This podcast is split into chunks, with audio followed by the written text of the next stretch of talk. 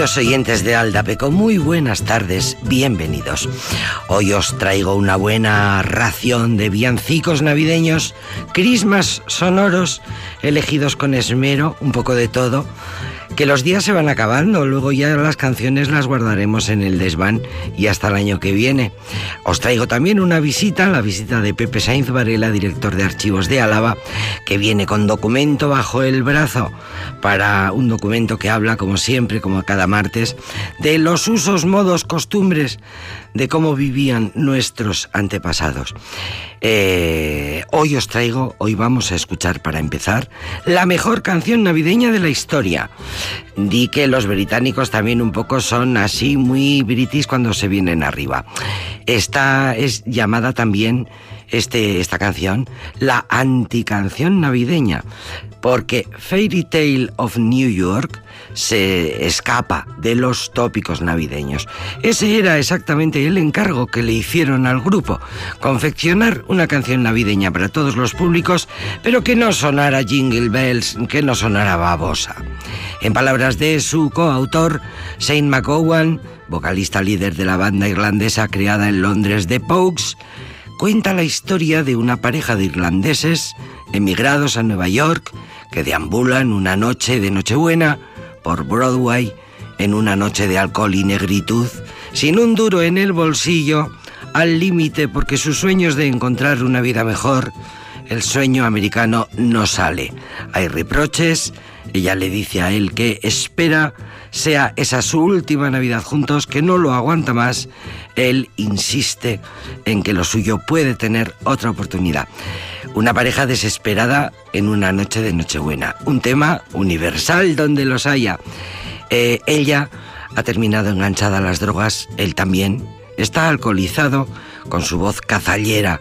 Todavía se atreve a sentirse romántico y le pide intentarlo una vez más el próximo año. Naturalmente, dice el autor, esta historia trata de algo más que una pelea de pareja, es una reflexión melancólica sobre el gran drama esencial de Irlanda, que es la emigración a Estados Unidos, que precisamente en aquellos años 80 vivía un pico histórico, eran mediados de los 80, la canción salió en 1987 y se convirtió en la canción de Navidad preferida por los británicos primero y por el mundo anglófono después. Así está considerado el mejor villancico pop de la historia. The Pogues y Kirsty McCall la cantan. Una canción navideña triste, que es un género en sí mismo, practicado por todo el mundo, desde Elvis Presley pasando por Coldplay, por ejemplo, o Prince. Tienen canciones navideñas que dan ganas de, de llorar.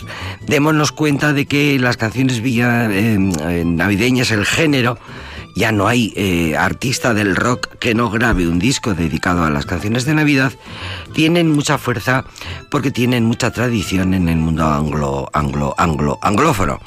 Y bueno, pues a través de las películas que vemos, tantas películas, ¿verdad? Pues vamos, vamos impregnándonos un poco todos de esa, de esa cultura. Vamos a escucharla. No, la, no es muy conocida por estos lares, también os lo digo no es muy conocida. Es una versión punk folk de la, eh, la, letra de la romantización irlandesa del alcohol, el alcohol como inspiración muy propio de la Navidad. Por otro lado, eso de ir de bar en bar pimplando y cantando a voz en grito en estas fechas entrañables esa llamada romantización del alcohol, pues también es muy universal y lo conocemos muy bien por estos lares. De hecho, el alcohol se dispara, la venta del alcohol se dispara en estas, en estas fechas y discutir con la pareja cuando llega la resaca y te has quedado sin un duro es muy de estas fechas también. Historias irlandesas neoyorquinas, pero también universales. Escuchamos Fair Tale of New York, el amargo villancico de The Pogues con Kirsty McCall.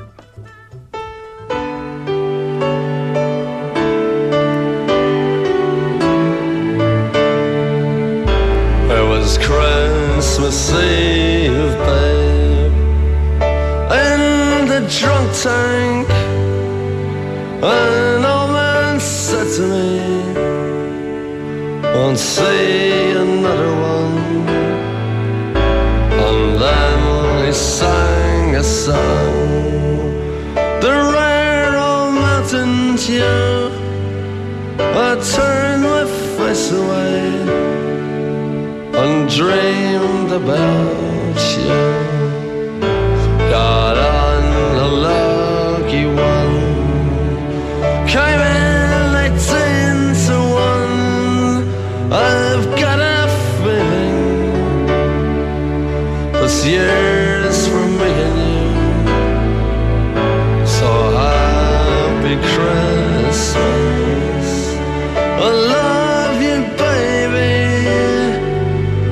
Can see a better time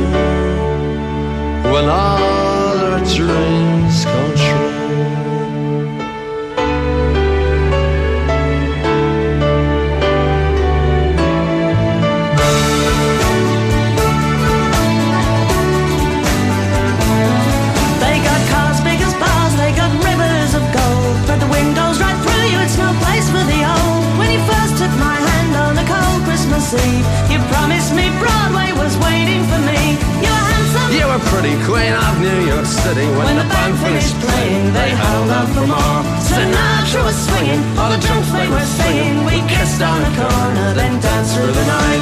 The boys of the NYPD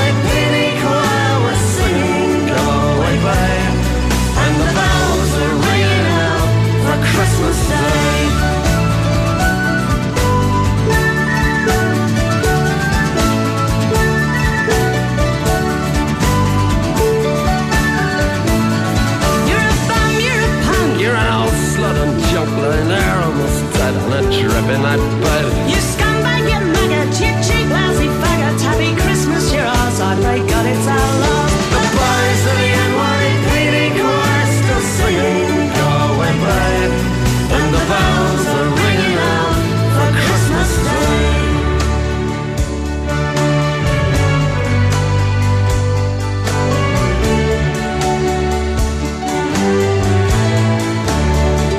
I could have been someone.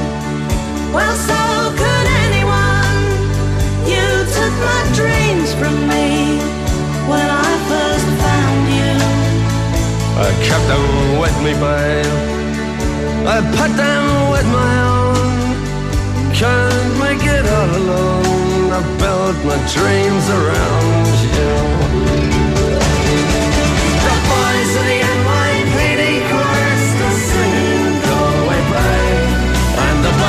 are ringing out for Christmas Day.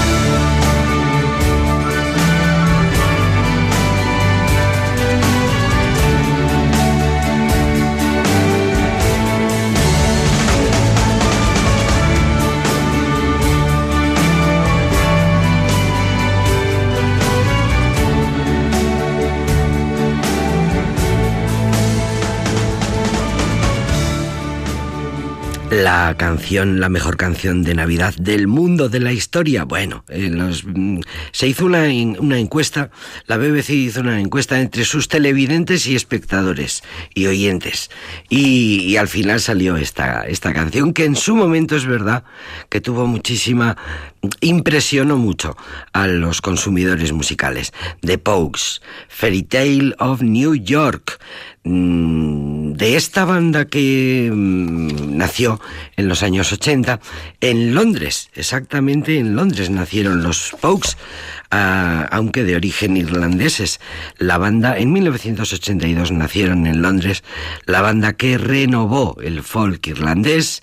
El autor de la música es James Fain.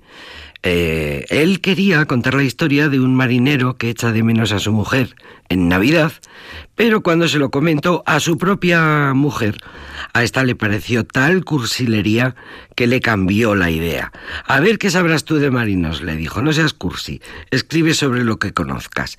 Y claro, pues le salió una canción de bares, de alcohol y de, parejas desesperadas.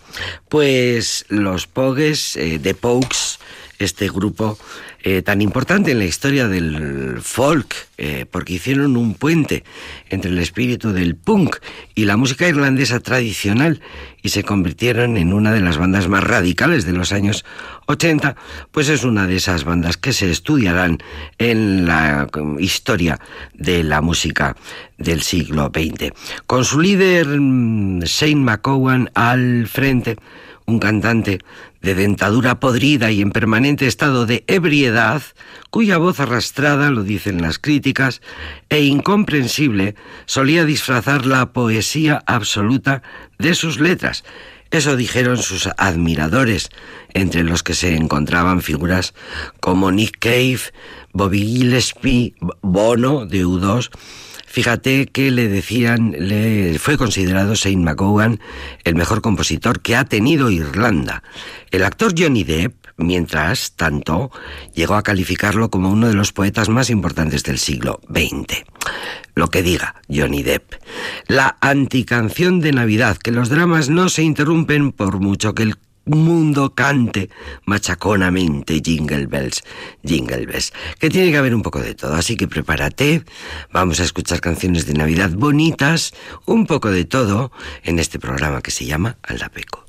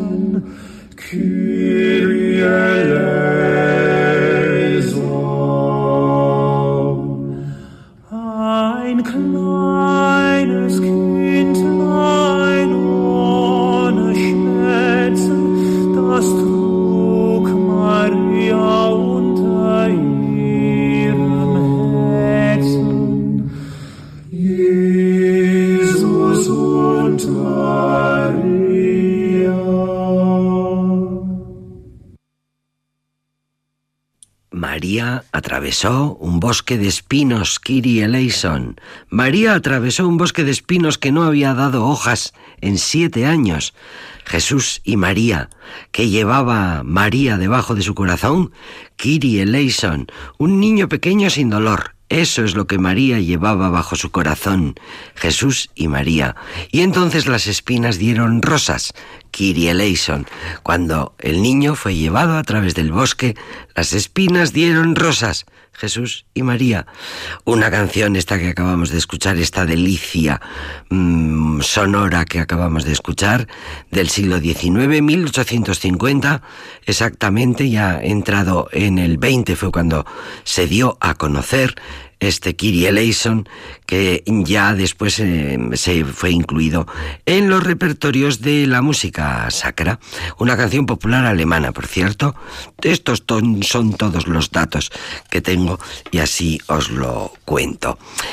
Esta canción que viene a continuación, esta sí que la conocemos todos, todo el mundo entero el cine ha contribuido muchísimo a que todos cantemos esta melodía como si fuera nuestra. Y un día la recogió y la versionó Rod Stewart.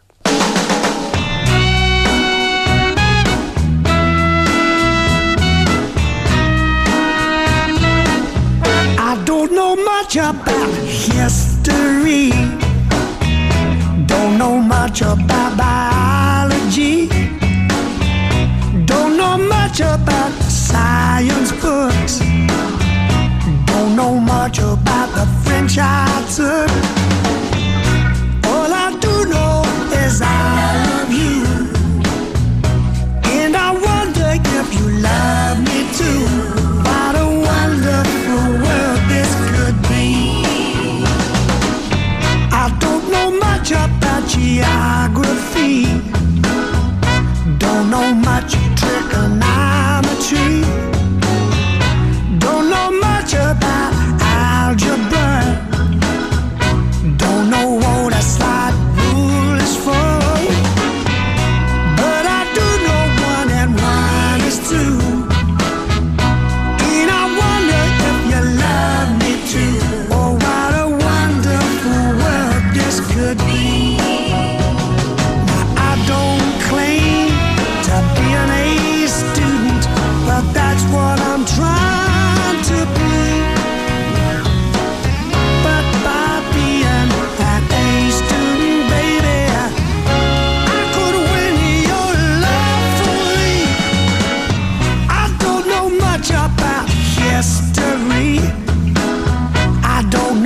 Don't know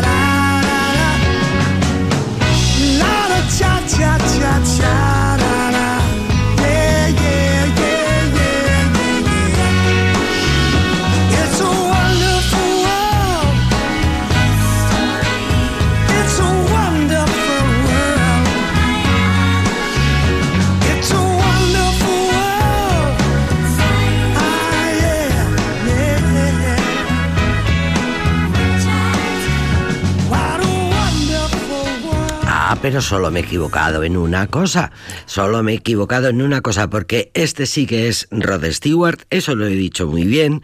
Rod Stewart, que por cierto, 75 tacos y actuará, eh, está recién anunciado, eh, Rod Stewart actuará en el Wishing Center de Madrid eh, dentro de unos meses, además de participar en el Festival Starlight de Málaga y en el Concert Music Festival de Chiclana en julio en el mes de julio de mil, de, perdón, de 2023, o sea, de este mismo año que acabamos de inaugurar. Con su voz conmovedora y singular, sigue disfrutando Rod Stewart, dice la prensa musical, de una de las carreras más largas y célebres del pop y del rock.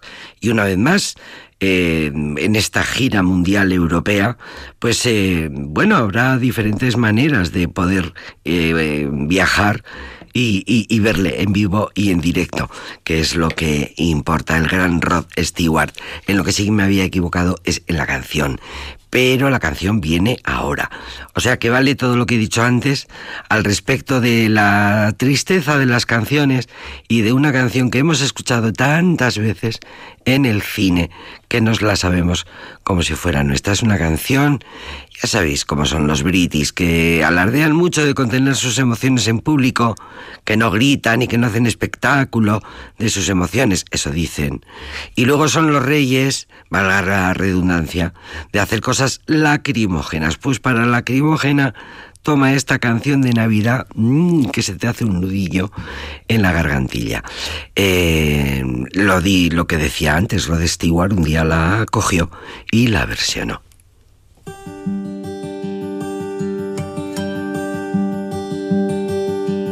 Should old acquaintance be forgot and never brought to mind? Should old acquaintance be forgot in the days of old lang syne? Far dear, far old lang syne. We'll drink a cup of kindness yet for the sake of old lang syne.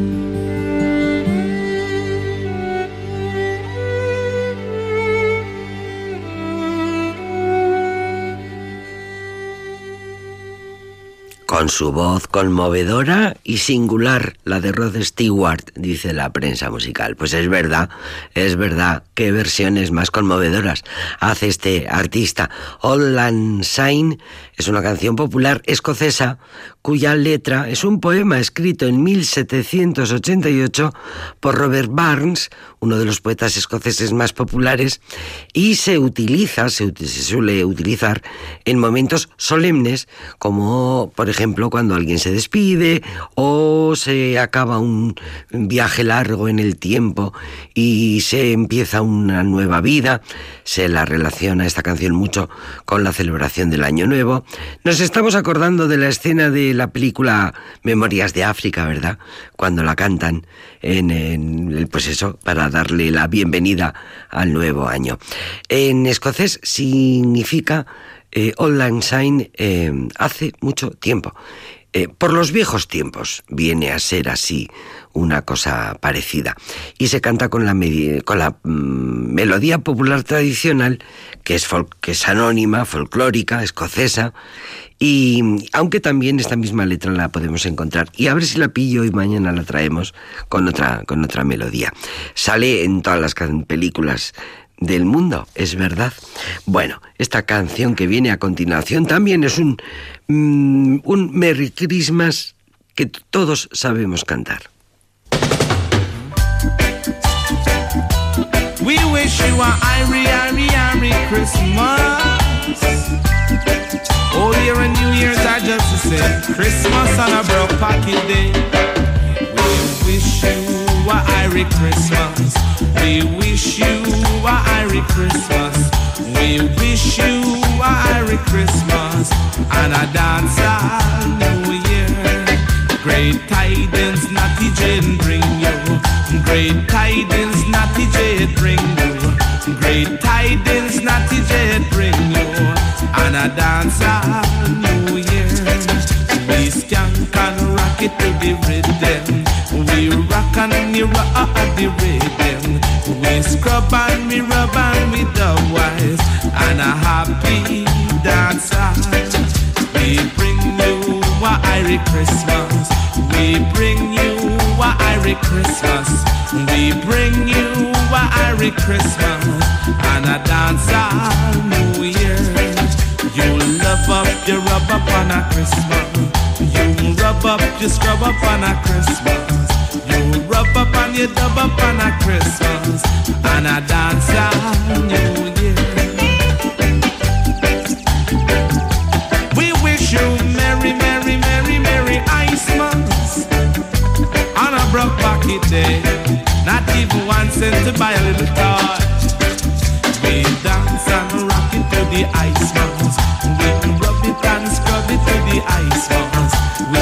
Iceman.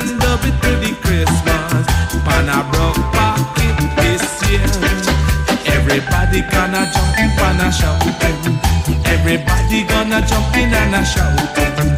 Everybody gonna jump in and a shouting.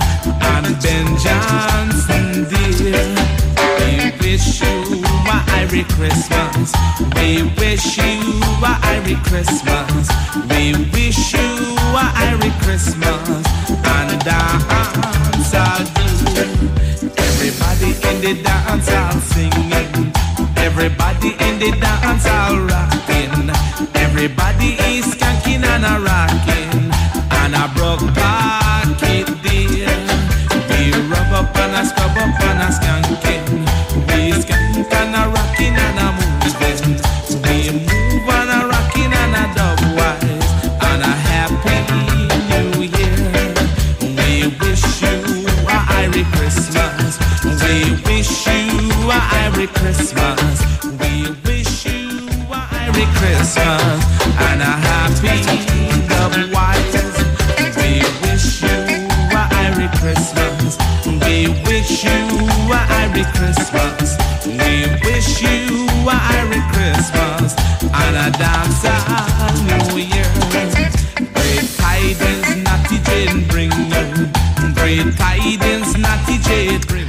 Pues fue una aventura musical. Eh, llevaron este, este mítico tema de los eh, Christmas, de las canciones de Navidad, al reggae. Lo hizo Jacob Matthias Miller, uno de los artistas más influyentes del periodo más creativo de la cultura musical jamaicana, amigo íntimo de Bob Marley, por cierto.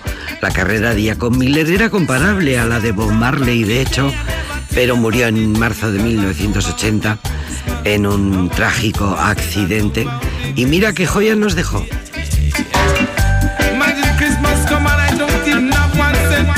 A. Wadada, wadada means love. Loving Africa, loving Jamaica.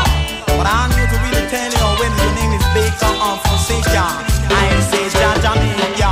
I don't know so me see come make me rock it downtown. But I you about the summer we the nigga we only cool and no matter what you do we don't say yeah don't. Because I'm coming from the Amaric Temple. I'm here to really set a set a. So you your I'm a with you in temple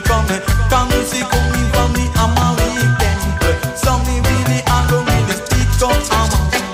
Yeah, Down on the Because some say, say, say, say, say, say, Christmas I found the armor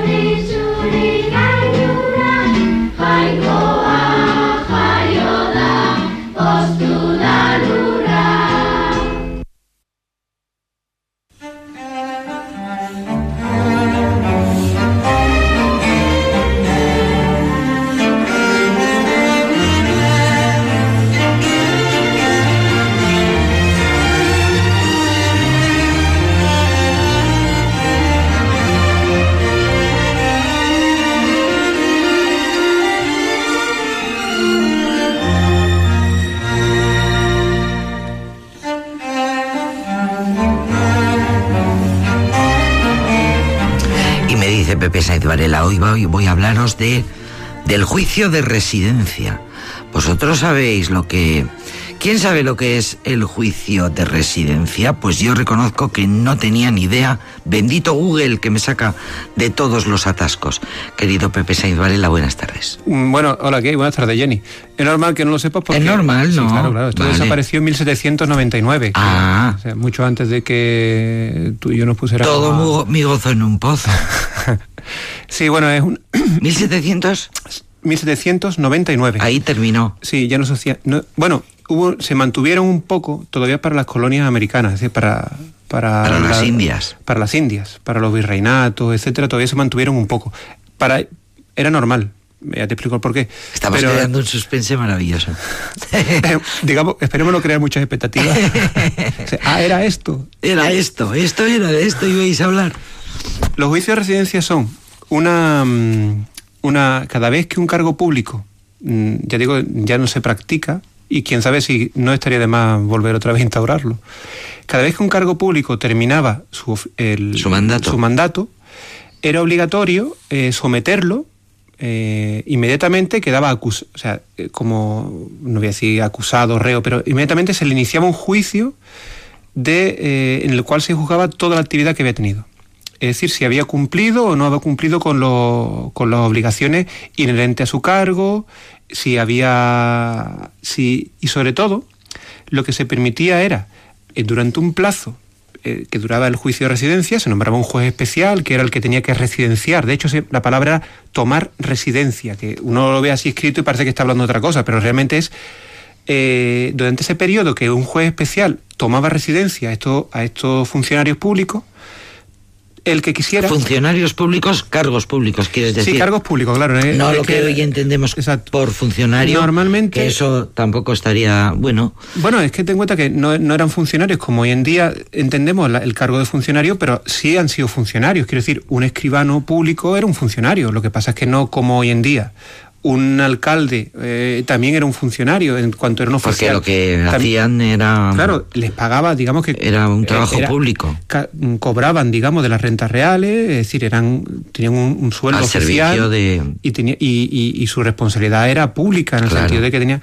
Entonces, yo traigo aquí algunos documentos también de Álava y básicamente a los que se juzgaban eran a los alcaldes ordinarios, que eran jueces, a los alcaldes de hermandad, a los corregidores, perdón, a los corregidores, a los regidores, que serían eh, como los concejales hoy en día, también se juzgaban los regidores, a los alguaciles, es decir, a los, a los responsables de la- del orden Del orden. público, también se les juzgaba, a los escribanos, lo que serían hoy los notarios, todo lo que dependiera de, de la- de cargos municipales, todo eso nos juzgaba. Y durante ese tiempo se permitía a cualquiera que quisiera testificar contra ellos, pues que podía decir, bueno, pues cuando se pasa, mm, se pasa testimonio, pues yo tengo conocimiento de que ha hecho tal cosa, tal otra, etcétera. Todo esto en secreto además. Es decir, podía no mm, era para no poder- La acusación o la delación era. luego secreto, tenía, no luego sé. que el juez tenía claro que investigarlo y ver si eso realmente era o no. Pero en principio lo que se trataba era de, de tratar de guardar la confidencialidad de, de- de los testimonios. El- la razón última, te digo, esto desapareció y estuvo muy bien al principio, sobre todo la razón, el sitio donde mayor se aplicó esto era en, aquellos lugares donde no tenía medios el, rey de controlar la actividad de las ciudades por otros oficiales, ¿no? Por un ejemplo, en la Edad Media, justo cuando empieza la, cuando termina la Edad Media y empieza el reino de los reyes católicos, lo que hoy en día conocemos como concejales de los ayuntamientos en aquella época se llamaban regidores. Entonces, ¿qué es lo que hacían los, eh, qué es lo que hicieron los, los reyes católicos para, para conseguir que esos regidores no se fueran de su función? Se les nombraba un corregidor, uno que corrigiera la, y entonces ese es, digamos que si tenías la capacidad de nombrar, además estos corregidores también, una cosa que era muy usual es que fueran de otra localidad, para que no tuvieran lazos familiares en el sitio, etcétera, ¿no? Eh, donde normalmente los juicios de residencia tuvieron más eh, importancia fue en Indias. Porque claro, allí los cargos, allí estaba el cómo es, eh, Cómo controlar desde España todo lo que allí pasaba con la cantidad de a- cargos públicos que había, ¿no? a los audiencias, a los virreyes, a los y ahí y a- incluso de allí es la frase esta famosa, ¿no? Se acata pero no se cumple, ¿no? Sabemos que son órdenes reales, las acatamos, las entendemos que son superiores a nosotros y tal, pero no las vamos a cumplir porque aquí por las razones que fueran, pues bueno, ahora mismo no se pueden aplicar. Entonces los juicios de residencia ya eran muy importantes. Luego lo que ocurre, la razón eh, por la cual fueron desapareciendo en 1799 Ya ya, se se, declaran que se termina. En primer lugar, el juicio de residencia lo tenía que pagar la, el concejo, el concejo o el municipio. Porque claro, digamos que te están juzgando eh, a un cargo público determinado por algo que él no ha hecho. Si lo ha hecho, bueno, pues entonces ya tendrá que hacerse cargo de, la, de todos los gastos que deriven del juicio, etcétera. Pero si realmente termina absuelto, que, ¿por qué va a tener que pagar en un juicio? ¿no? Entonces eso es quien lo Eso paga. la institución. La institución es la que la paga. Claro. Y entonces, claro, eso a los consejos, a los ayuntamientos pequeños, etcétera, era gravoso. Entonces Claro. se decía que todos los años tener que pagar, o varios años, porque a veces se hacía cada año, pero a veces se hacía cada, Cada vez que un cargo público tener que terminaba pagar un su juez función. especial que viniera a, hacer, a tomar residencia, bueno, pues se dijo que... Y luego, que como siempre ocurre, ¿no? Se inventa la ley, se inventa la trampa. Los juicios de residencia estaban sirviendo también en algunos casos para abusos por parte de los jueces de residencia. Es decir, Los propios jueces. esa eh, gente que podía los haber propios jueces, los propios investigadores de las posibles causas Exacto. de los de, las- de los funcionarios eran también a su vez investigados. Eh, digamos Claro. que ellos podían, eh, a gente que había desempeñado su cargo con Claro. probidad, con eficiencia, pues bueno, pues por medio de delaciones falsas o pues bueno, pues mm, al final acusarles de algo que no habían cometido. o- total, como en, la historia, en el juego político es tan fácil eh, decir que mm, X ha pasado, sí o no, o interpretar de otra manera lo que ocurría, o si alguien ha decidido pues que había que arreglar una fuente y ha tomado el dinero de otra parte y, y era para el bien público, pero se ha hecho fuera de la ley, pues acusarle de que realmente eso era corrupción, eh, en fin, ¿no? Y claro, por esta razón de que se estaba detectando que había abusos por parte de los jueces de residencia, pues se eliminaron definitivamente. Y es una figura que ha desaparecido por el, control, digamos, eh, final Auto- a, lo- a los cargos públicos por eh, defecto. Es decir, eh, hayas hecho lo que hayas hecho, tengas buena fama o mala fama, Automáticamente. tal cual terminas Tal y- cual terminas, empiezas a ser investigado, investigado. Para ver si durante todos esos años que has ejercido un cargo público lo has hecho de Alguien manera... tiene que decir algo contra ti o no. Y solamente cuando salgas absuelto, porque esa es la palabra, se da absuelto de juicio, puedes eh, seguir ascendiendo o tomar otro cargo. Hay un periodo ahí en el cual tú no puedes eh, seguir. Yo he estado buscando algunos, algunos juicios de residencia que hay en el archivo. El, fíjate, por ejemplo, este es un caso, un juicio de residencia contra oficiales de, de, de la, de la villa de Ollabarre desde 1693 hasta 1700. Bueno, pues esto, en vez de hacerlo uno cada año, Ollabarre decide hacerlo durante ocho años, pues hace entero un, un juicio a todos los que... Dice, por las preguntas siguientes examinen a los testigos que hubieran de deponer en la pesquisa secreta de la residencia que se ha de tomar contra los alcaldes ordinarios, segundos alcaldes, regidores, procuradores generales, alguaciles, escribanos y demás oficiales que han sido esta vía de Ollabarre desde el año pasado de 1693 hasta el último de, mil- hasta el último de 1700. Y bueno, se va diciendo quiénes son, ¿no? Pues por ejemplo, en el año 1693 pues fue José González de la Puente, alcalde ordinario, a Simón de Zuazo, segundo alcalde, a José Ortiz de Guzmán, regidor, y a José de Zuazo, procurador. Y así, año tras año, se van luego se hace una lista de preguntas, el, alcal- el juez especial determina cuáles son las preguntas que van a hacerse a estos testigos, ¿no? Por ejemplo, fíjate, este otro, este es un, un juicio de residencia a los oficiales de la justicia ordinaria de la vía de Nanclares de la Oca y visita las tiendas de abastos, molinos, caminos, archivo y venta de Lupierro del el- que fue del 20 el 19-20 de febrero de 1694. Estoy buscando algunos muy antiguos, ¿eh? del siglo XVII. Eh, fíjate que este es el testimonio de uno de los testigos secretos que va a... que bueno, en el pleito, claro, está su nombre, pero no tienen por qué saber los... No tiene por qué hacerse público, público ¿no? que está acudiendo a... Testigo el dicho Pedro Pérez de Nanclares, vecino de esta villa, de, eh, testigo recibido por el dicho señor juez de residencia para ampliar lo contenido en el interrogatorio de preguntas que va por cabeza a esta pesquisa, el cual después de haber jurado en forma de derecho y siendo examinado el tenor de ello, dispuso lo siguiente. Bueno, pues este, con primero la primera pregunta, y es lo primero que tienes que decir, que conoce las personas a las que se juzga. Tienes que decir tu, ley, eh, tu edad, poco más o menos, este concretamente, este Pedro Pérez de dice que es de edad de 50 años, poco más o menos, tampoco lo sabe muy bien, y que no es pariente de ninguno de los oficiales residenciados, ni le tocan las demás eh, excepciones de la ley. Eh, tengo aquí, por ejemplo, otra que es un, un interrogatorio que es más que es más completo. Dice, a la primera pregunta, porque luego están todas una tras de otra, y el- dijo el testigo que conoce de entero conocimiento a los alcaldes ordinarios que han sido de esta dicha villa en el tiempo que se toma esta residencia y a los demás ministros que han sido y son los contenidos en el testimonio excedente. Esto de ministros, oficiales, funcionarios, esto es lo mismo, ¿eh? los cargos públicos. A veces se le llama ministro, a veces se le llama. A los generales de la ley eh, dijo de 66 años, poco más o menos, y que no le toca a ninguna de ellos y que tampoco tiene parentesco. A la segunda pregunta, fíjate las cosas que se le va a ir preguntando. Dijo el testigo que sabe que los dichos alcaldes ordinarios y demás oficiales de justicia que han administrado con toda rectitud y que han guardado las órdenes de su majestad y de sus autos de buen gobierno, que han dejado en esta villa los jueces de residencia antecesores, que lo sabe porque lo ha visto.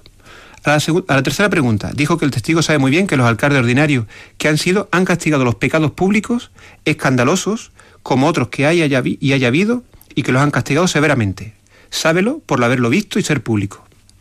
A la cuarta pregunta dijo que el testigo sabe que los dichos alcaldes ordinarios han visitado en cada año la taberna, mesón, panadería, rueda de molino y demás que visitar se requiere, con todo cuidado. Sábelo por haberlo visto y ser y pasar. A la quinta pregunta dijo que el testigo sabe que no sabe que se hayan echado penas de cámara alguna, multas. Y que si las ha habido, tiene por cierto que las han dado a la parte del señor conde de Orgaz, porque eh, Nanclares no dependía de. Era, un, era de señorío, era, dependía del conde de Orgaz, que era el que finalmente el conde el- en esta concretamente la, la residencia, o sea, el juicio, quien se lo hace a los es el propio conde de Orgaz, porque es el que es ul- el último, el, digamos, la última instancia claro, judicial claro. de Nanclares. A la sexta pregunta dijo el testigo que no sabe ni ha entendido que los alcaldes ordinarios que han sido en esta villa no se han apasionado más por unas partes ni por otras, sino que han guardado su justicia al que la tenía.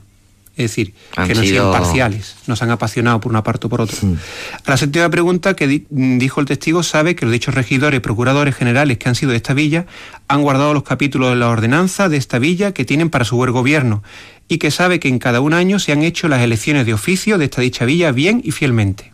Es decir, que no había, eh, como diríamos ahora, O sea que los, tráfico de influencia. los- sí, sí, ni- sí.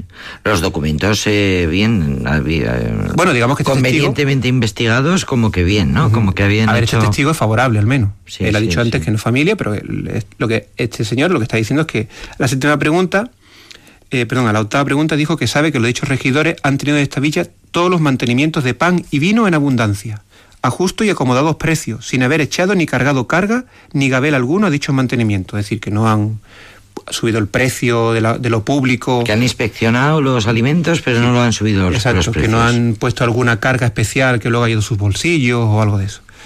Eh, a la novena pregunta dijo que el testigo sabe muy bien que en cada una eh, de estos años que se han limpiado la fuente de esta villa y los arroyos y acequias para que la avenida de las aguas no hagan daño en las crecidas. Es decir, que han estado bien, ah, ¿de acuerdo? Y lo, y lo mismo los caminos y pasos públicos de esta villa. Sábelo por haberlo visto. A la décima pregunta dijo que el testigo sabe que dichos alcaldes ordinarios y demás oficiales que han sido, han tomado en cada año con toda claridad y han justificado las cuentas de los propios de esta villa. Cada año han entregado los presupuestos o lo han hecho público.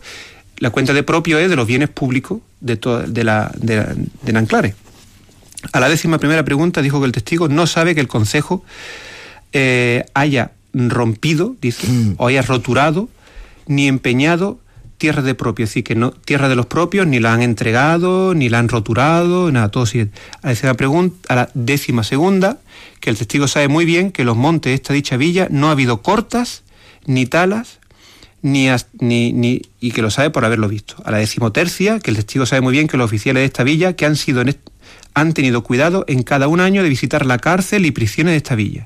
Sábelo por haberlo. Es decir, está pidiéndole si efectivamente todo lo que supone que todo tiene lo que haber que cumplido, todas las tareas todas las tareas que esenciales. tiene que hacer un Exacto. funcionario pues un, un Eh, alcalde en el caso de los escribanos que han sido en esta villa, que han actuado en ella, han usado sus oficios bien y fielmente y no han oído ni entendido haya llevado más derechos de los que legítimamente le corresponden. Es decir, no, ha- no me, me tienes que pagar tanto por esto y tal, han abusado de su cargo. Eh, y lo mismo de los alguaciles. A la décima quinta pregunta, que los alguaciles que han sido en esta villa han usado bien su oficio y cumplido con los órdenes y mandados de la justicia. Bueno, y así, al final, ¿cómo termina el juicio de residencia? Con este, este concretamente que te estoy leyendo, con unos cuantos testimonios más que hay. Que en el juicio de residencia que ha tomado la villa de Nanclares de la Oca y su jurisdicción, en virtud del despacho del señor Conde de Orgaz, señor de ella, a los alcaldes regidores, procuradores generales y más ministros, eh, fallo que debo declarar y declaro a todos los dichos oficiales comprendidos en esta residencia, que son los que contienen el testimonio, por buenos y rectos jueces, ministros y oficiales de justicia, dignos de la ocupación de dichos oficios, por haberlo ejercido fiel y legalmente, y en consecuencia lo cual los debo absolver y absuelvo de este juicio o pesquisa. Con lo cual pasa el cargo luego a la villa de Nanclares, que es la que tiene que, Pero una vez hecho esto, ojo, esto no siempre ocurría. Es decir, puede ser que alguien declarara que no, que tenía conocimiento, que del pósito de la, del pueblo, pues que había No retirado. tenemos un documento que diga, pues este señor lo ha hecho fatal y ha subido los precios y no ha limpiado. A ver, yo no he revisado todos, ¿eh? Yo eh, eh, eh, he tomado claro, un par de claro, ellos, claro. pero te diré que aquí en el archivo pues tenemos Habrá muchos 1679, juicios de residencia, claro. 1772, bueno, aquí cuento, en esta Era sistemático, todos los cargos públicos tenían un, Exacto, sí. cada cierto tiempo, Ujú. cuando terminaban su función, un... Exacto, dependía O sea que era. cada cargo público sabía el día de su nombramiento que a partir de ese momento Exacto, estaba residenciado Estaba- y tenía que iba a ser investigado. Iba a ser investigado, convenientemente investigado.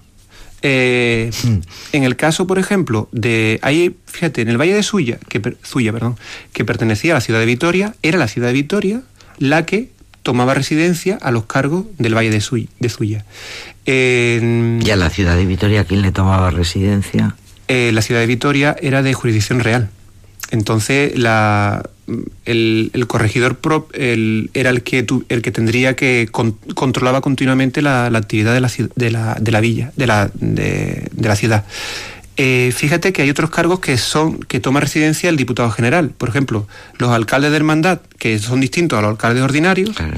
esos quien les tomaba residencia era el diputado, el diputado, general claro. porque los alcaldes de hermandad a determinados los alcaldes también eran de hermandad eran jueces para unos casos determinados bueno pues cada año tenían que pasar si habían cobrado algún tipo de multa pena de cámara como se decía y no la habían pasado convenientemente a la, a la diputación al, al, digamos al- a los a la a los bienes de la a la renta de la diputación y se le habían quedado para ello ¿Por qué dices que desapareció? eh, porque se, está- se detectaron abusos por parte de los jueces que resi- residenciaban. Es decir, cuando se te juzgaba, a o veces... sea, en el camino de la transparencia y de la de la lucha contra la corrupción, pues la cadena de la, ca- la cadena de jueces si los jueces eh, estaban, Fallaba incluso, estaban, estaban, es- claro, estaban juzgando inadecuadamente, cometiendo abusos contra oficiales que habían sido, oh, bueno, que, al- que no eran, que no habían cometido ninguna corrupción. Entonces, ante esa duda, pues se decidió prescindir de, de esta figura, que había existido desde principios de la Edad Moderna, o sea, durante cuatro siglos estuvo existiendo. la ves práctica hoy día, Pepe. Mm, a mí no me parece, Sería práctica a mí no me parece día. inconveniente. A mí no me parece inconveniente. ¿no? El saber que, mm, Que todo cargo en público- termine tu legislatura Eh, tienes que someterte a vas a ser convenientemente investigado mediando incluso declaraciones por parte de mm, y que se va a admitir la delación digamos que luego tendrá que ser comprobada Puede- ¿eh? no estamos hablando aquí de una causa inquisitorial en la cual tú no puedes tienen un cauce para qué un cauce además que reserva su, su anonimato para mm, poder eh, denunciar. Bueno uy que se acaba el tiempo. Qué historia más apasionante querido Pepe Sainz. Varela muchas gracias